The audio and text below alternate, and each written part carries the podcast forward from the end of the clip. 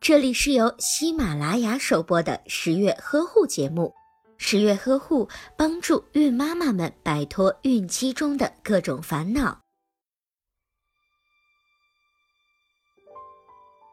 准妈妈在产后的四至五天内分泌的乳汁叫做初乳，产后六至十天的乳汁称为过渡乳，产后十一天至九个月的乳汁属于常乳。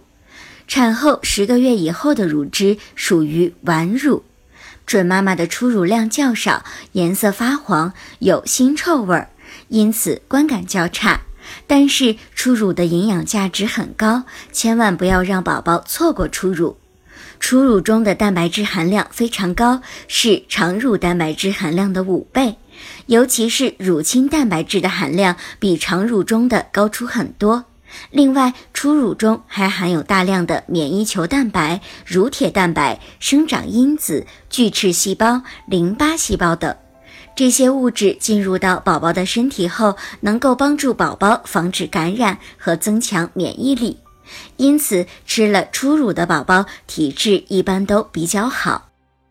如果您在备孕、怀孕到分娩的过程中遇到任何问题，欢迎通过十月呵护微信公众账号告诉我们，这里会有三甲医院妇产科医生为您解答。